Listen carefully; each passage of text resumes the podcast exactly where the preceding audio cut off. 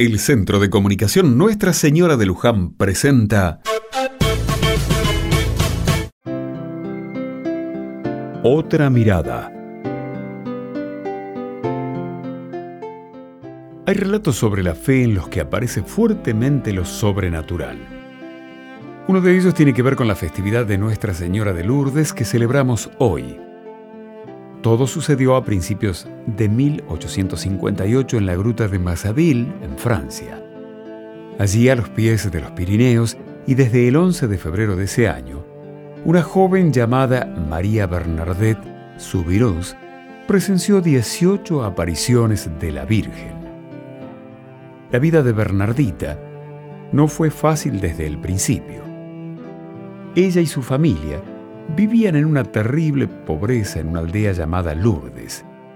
Para cuando Bernardita tenía 14 años, había estado enferma tantas veces que no había crecido de forma apropiada. Tenía el tamaño de una niña mucho más pequeña. Ella, sus papás y sus hermanos más pequeños vivían en una pequeña habitación en la parte trasera de una casa particular, en un edificio que había sido una cárcel muchos años antes. Dormían en tres camas, una para los papás, una para los niños y otra para las niñas. Cada día tenían la esperanza de que el trabajo que pudieran encontrar les diera pan suficiente como para vivir ese día. Un día estaba con su hermana y una amiga recogiendo leña y entonces una ráfaga de viento dio paso a la primera aparición de la Virgen.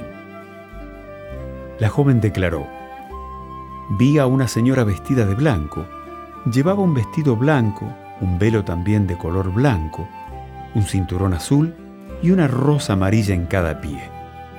Cuatro años después de la primera aparición, el 18 de enero de 1862, el obispo de Tarbes firmó el decreto aprobando las apariciones. Juzgamos que la Inmaculada Virgen María, Madre de Dios, se ha aparecido realmente a Bernadette Subirús el 11 de febrero de 1858 y los días siguientes, hasta 18 veces en la gruta de Massaville, cerca de la ciudad de Lourdes. ¿Qué fue de la vida de Bernadette? Luego de las apariciones, se la acoge como interna en el hospicio de Lourdes, dirigido por las hermanas de la Caridad de Nevers. Allí pasó ocho años. En agosto de 1864, solicitó ser admitida en la congregación de las hermanas y así, el 3 de junio de 1866, abandona para siempre su pequeña ciudad y sobre todo se despedirá de la gruta. Nunca más volverá a ella. Con solo 35 años, murió el 16 de abril de 1879 a las 15 horas 15 minutos.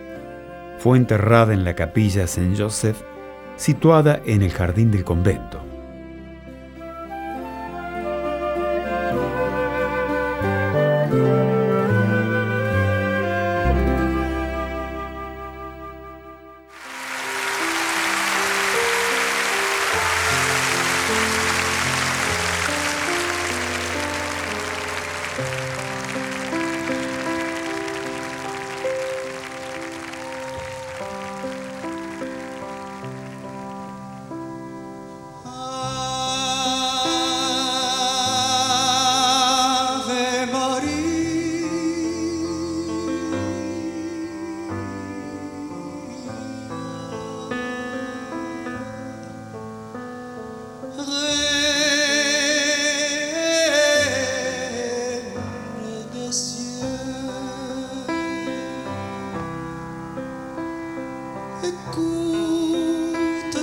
Je t'en prie,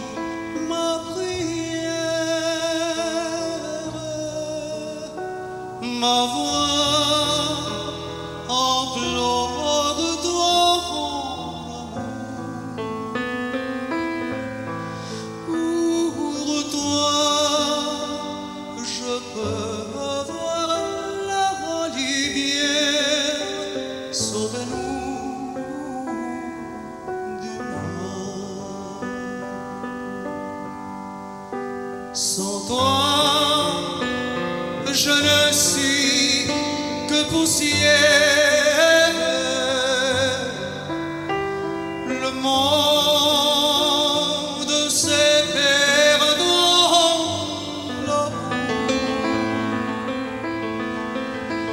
Et toi, et toi.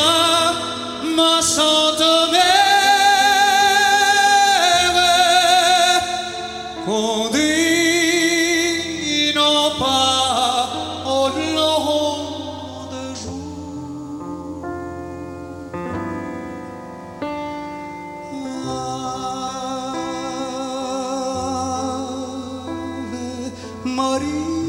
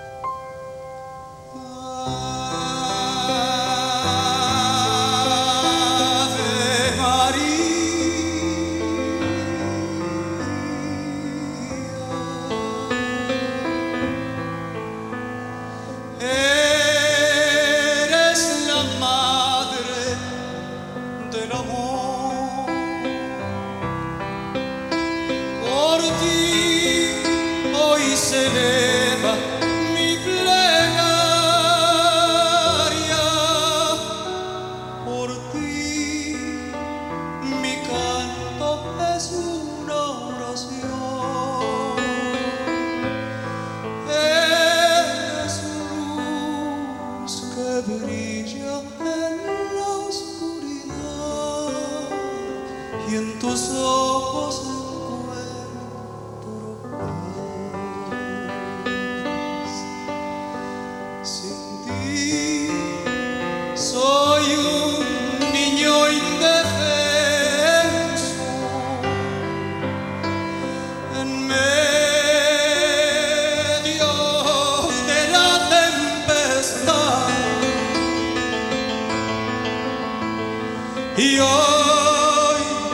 aquí, Madre de